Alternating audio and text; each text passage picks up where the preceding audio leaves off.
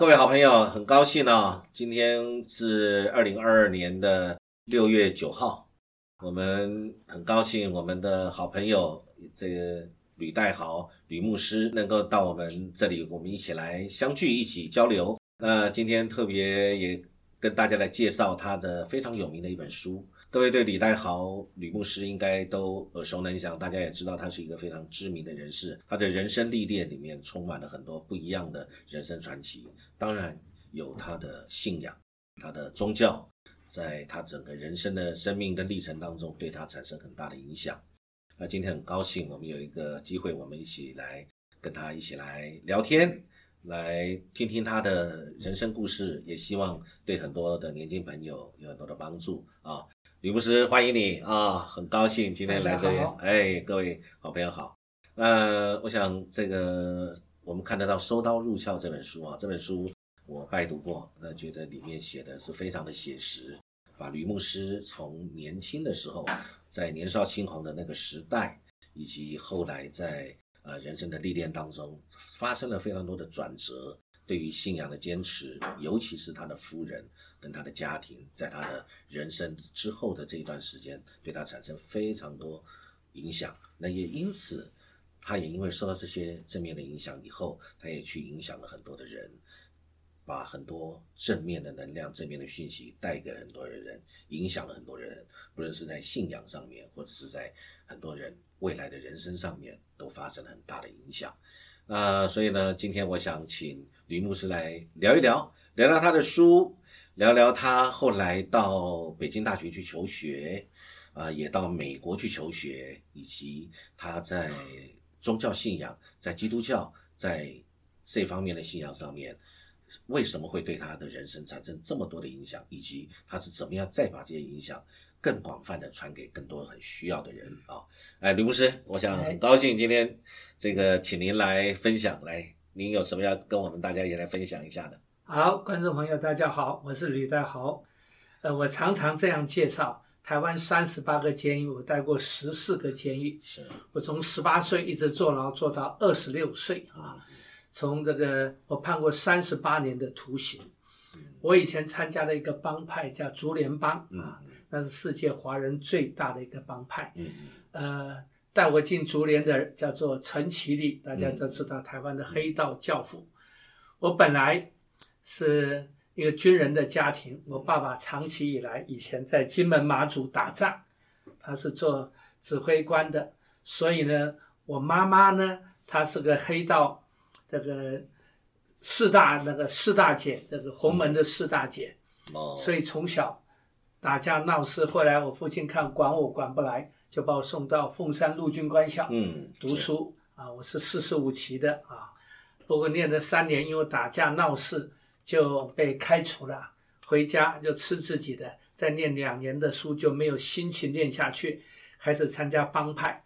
开始的时候我是参加这个呃飞鹰帮，在 local 的是在这个在这个新门町一带，后来认识陈其礼就进到竹联。陈其礼跟我说：“戴豪，你耍那个矮骡子，想不想吃香喝辣？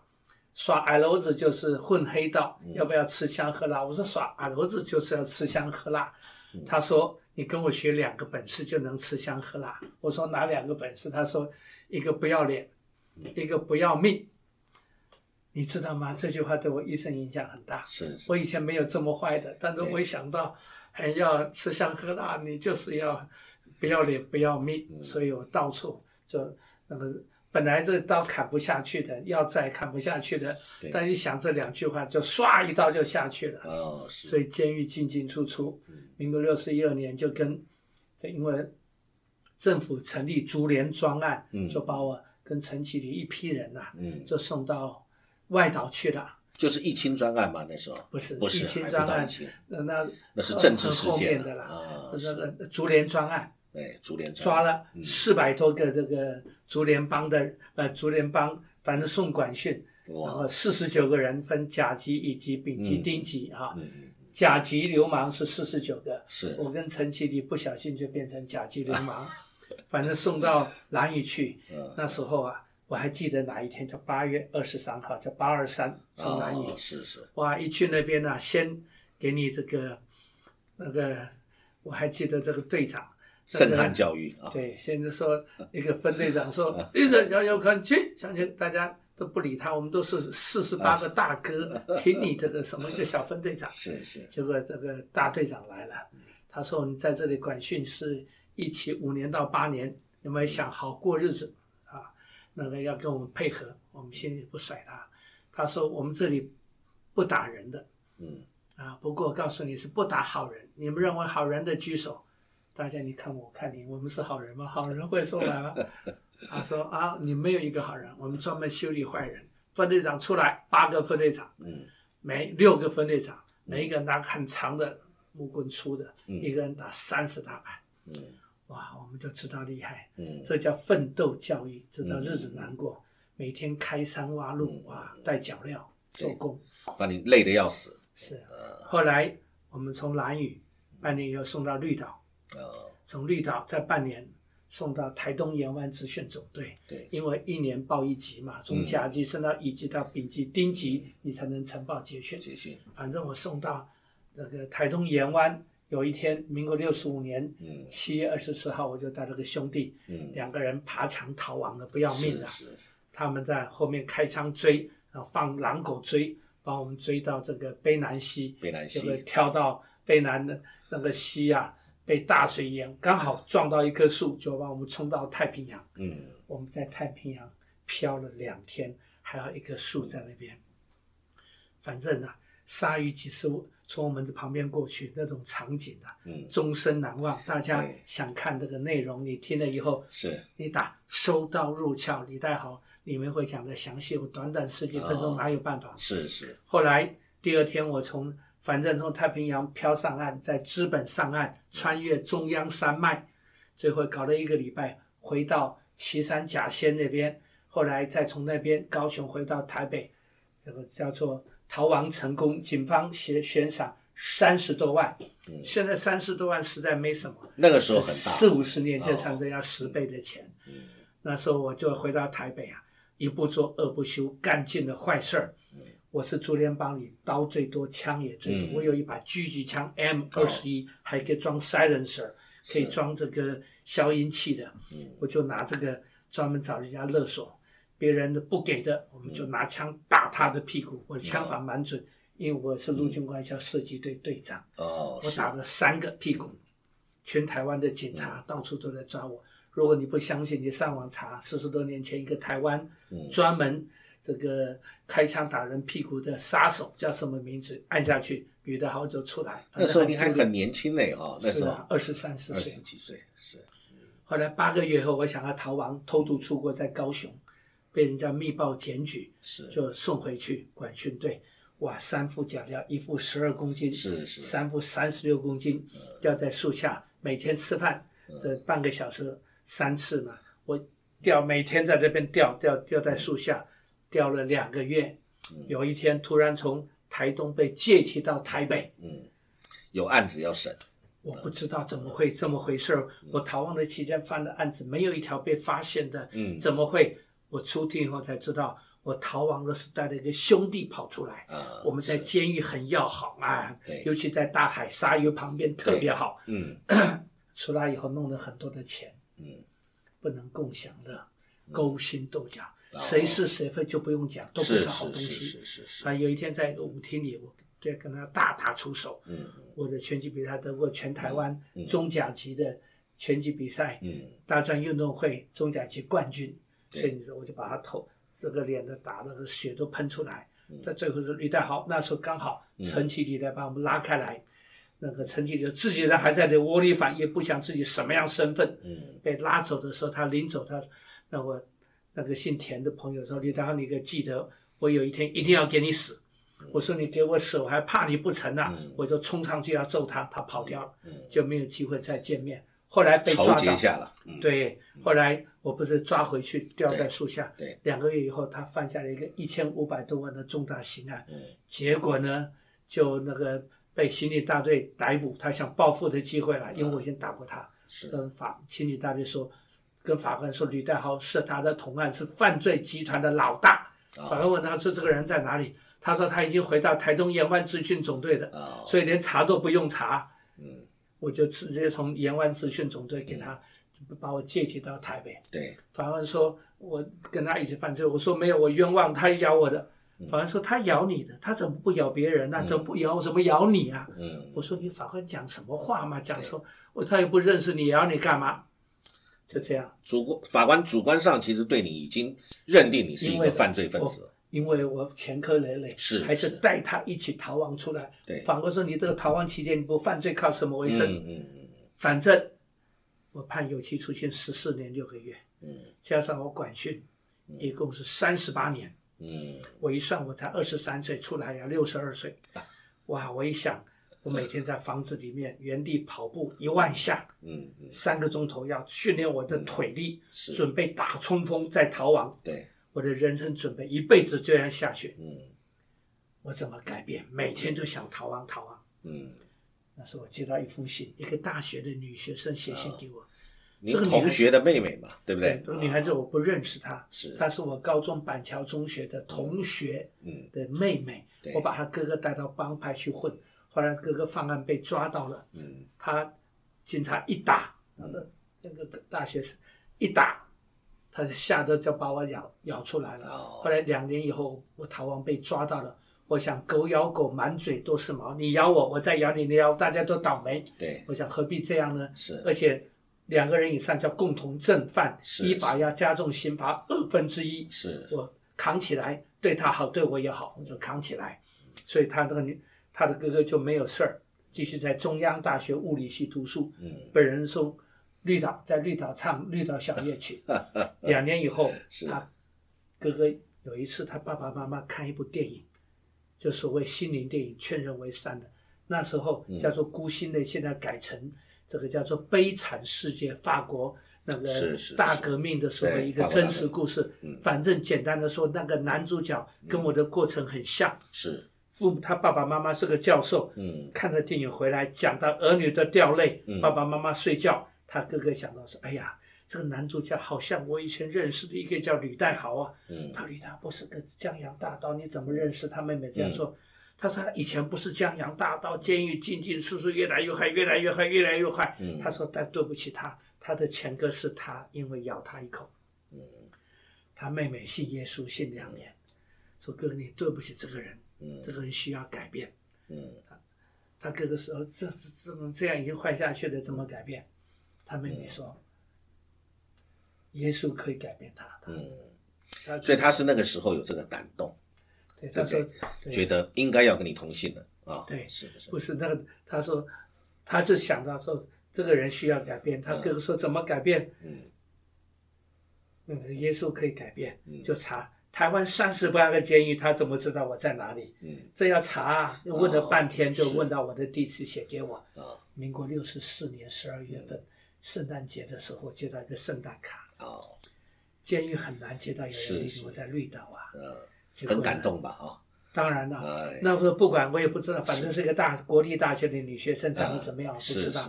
但坐牢有个女学生，女生还是大学的女生，主动寄信给你啊，世界上有这种事儿吗？我 当然跟她通信啊，通信反正没事干，通信。结果呢，通信通了二十封信，我就跳海游泳出来了。是后来八个月以后，不是被抓回去，又判了十四年六个月，加了是是剩下三十八年。我想这个女孩子一定不会理我，我是个朽木不可雕。嗯她也本来要放弃我的，嗯朽木嘛。嗯但是她祷告的时候，上帝跟她说：“去传福音给她，我要用她。要用她，”她说：“是真的吗？会有就是自己想的吗？”是是第二天读圣经，读到路加福音十九章，想到一个小驴驹，是。主要用它。用它。哎，第一天是主传福音给他，我要用它；第二天是主要用它，这不是圣经的话。他说可能是神要他，做这件事，对，他就做，每天把他读圣经的心得化成文字，每天一封信写给我。那时候每天想逃亡，但一直写，写了两百五十封信。哦，有一天嗯，我生命改变，睡我隔壁房的一个人叫阿 k l o 新竹三光帮的老大，嗯。黑道混得非常好，脚对跺一跺黑社会，要动一动的人。嗯。哇，那一天还找我聊天，不到四十岁，三光帮老大一千多个部下的，嗯。聊了一半，突然一抽筋，就死了，是，无缘无故一个不到四十岁的人就这样死了。我看着窗外，我说人到底从哪里来，要到哪里去？对，想到一生，我一直在监狱里面打转，我不知道大道理吗？我都知道。我妈妈来看我，每一次都不是哭着回去的。我跟我妈妈每一次都保证，我要重新做人，都要重新做人，带给我妈妈无限的痛苦。嗯我突然那一刹那，我想，嗯大道理我都知道。嗯亲爱的朋友们，嗯，大道理谁不知道？你问监狱的人，好人在哪？好人在哪里？监狱的人都说他是好人在监狱里。是，为什么是？因为你四十四五十年前又没有嗯那个设备，影视设备，对，那你怎么知道？法官又没有看你作案，当然我是好人，就看不到嘛。嗯都说他是好人，嗯罪人在哪里？罪人在那个这个呃教会里面，都说他是罪人，谁不？是，坦白说嗯啊，嗯我突然一个感触，我知不知道坐牢不好？我知道，改不了。我知不知道抽烟不好？我知道，改不了。尤其抽烟，建议烟弄成那老鼠尾巴又那个是难抽又容易对身体不好。是，喝酒对肝不好嗯，你问喝酒的人不知道，都知道。吸毒的人谁不知道？吸毒人吸得他倾家荡产，对，赌博人赌得他倾家荡产，都知道，做不到。对，就在那个时候，一个好朋友突然死亡，嗯我觉得人要到哪里去？就在那时候，那个基督徒第两百五十一封信寄来，那一封信改变我的一生。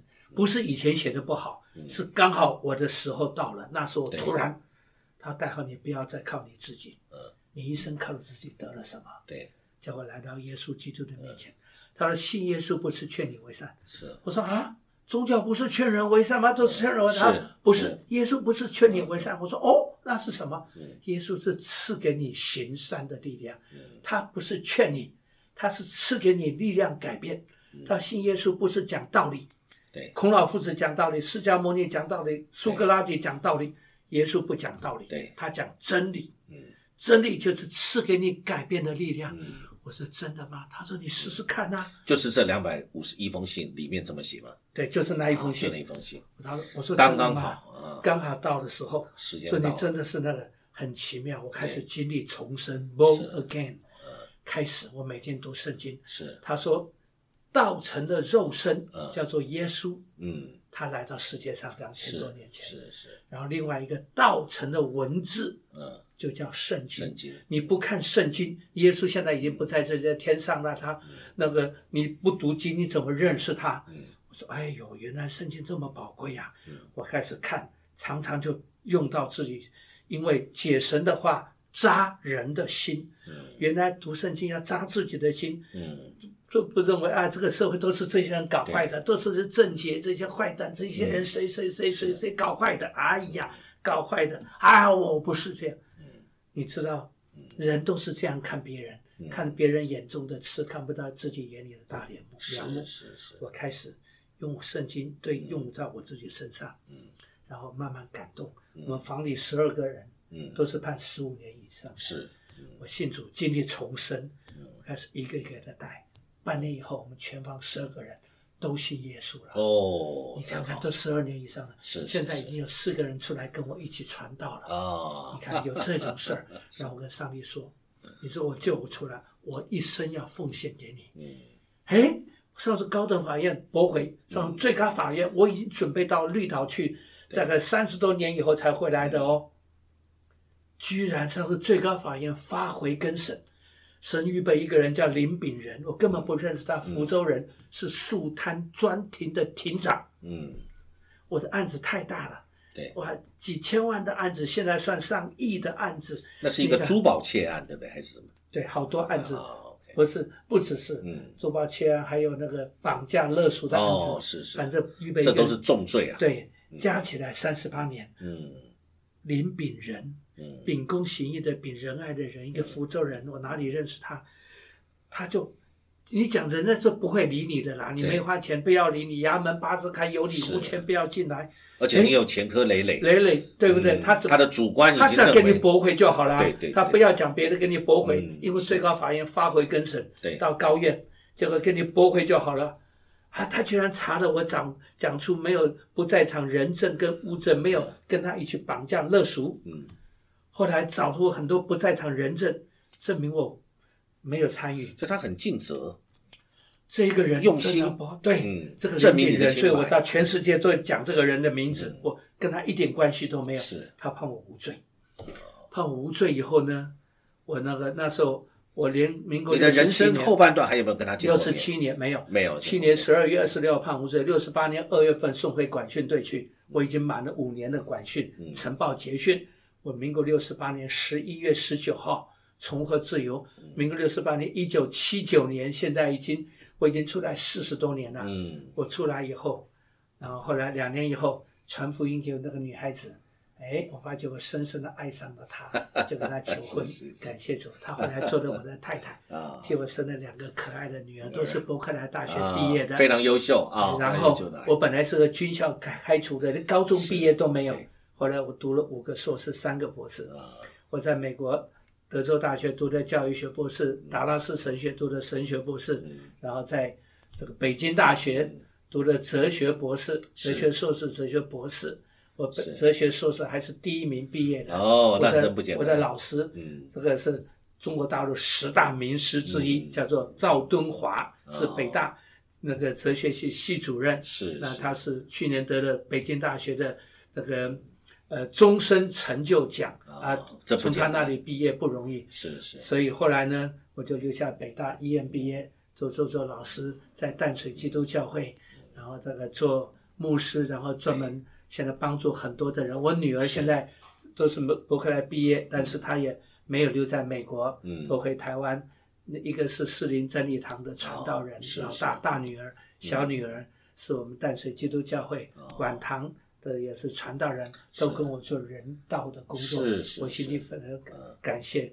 那么我这个无路可走、无药可救的人，神尽了这样的爱，啊，这样爱你哦，是所以我要到处为主做见证。我也在全台湾到处啊，嗯到处帮助许多的人啊。嗯是所以我现在呢，这个那个在专门做什么呢？在教会里帮助有一些人能够悔改，哦。吸毒的人呐、是。打老婆的呀，啊，赌博的啊，对。我们几乎每一两个礼拜教会就有人因为看到我的消息嘛，我的书那个收到入嗯收刀入鞘，嗯是大陆的版本啊，这个这个卖了一百多万本，哎呀，这是这台湾的版本非常不容易只有二三十万，啊，台湾二三十万本。不过有人说，我这已经是非常好了。对，一两万本就算不错了。哎，非常好。大陆因为人多嘛，对。啊，这个是大家都知道啊。那么现在啊，我的这个书啊，大陆啊，现在卖一本八百多块人民币，啊，跟我一点关系都没有，因为也是盗版的。盗版的。你看，你上网查看，它年代好八百多块，所以有人打电话的时候，为什么会八百多块？这个这个人民币很就是高哎，而且几千块台币一我签名，对呀，啊，啊几千块、而三四且还有你的千块签名在，对，这个都印印的了，这个，所以八百多块，你上网查，因为我不知道，大概两三年来我没有去大陆了，啊是。反正你上网查看，怎么变成八百多块一本，啊。都是盗版的，这个没有关系，无所谓，这个哎呀，反正大家看嘛。对，我是希望能够，现在我的故事已经拍成微电影了，啊叫《收到入鞘》，对以后要要改拍刚才你见到的那个吕欣那个导演，对他那个要把我的故事嗯，现在已经变成我的书，书居然成为台湾那个是教科书哎，说现代的周楚、对。吕代豪什么我高中教科书还是对高中？国中啊国中教科书国中教科书书变成那个啊，然后法务部把我的那个故事变成电影，叫《收到入鞘现在已经签约，台湾所有的监狱都要把它变成这个。呃，让大家看教材的书。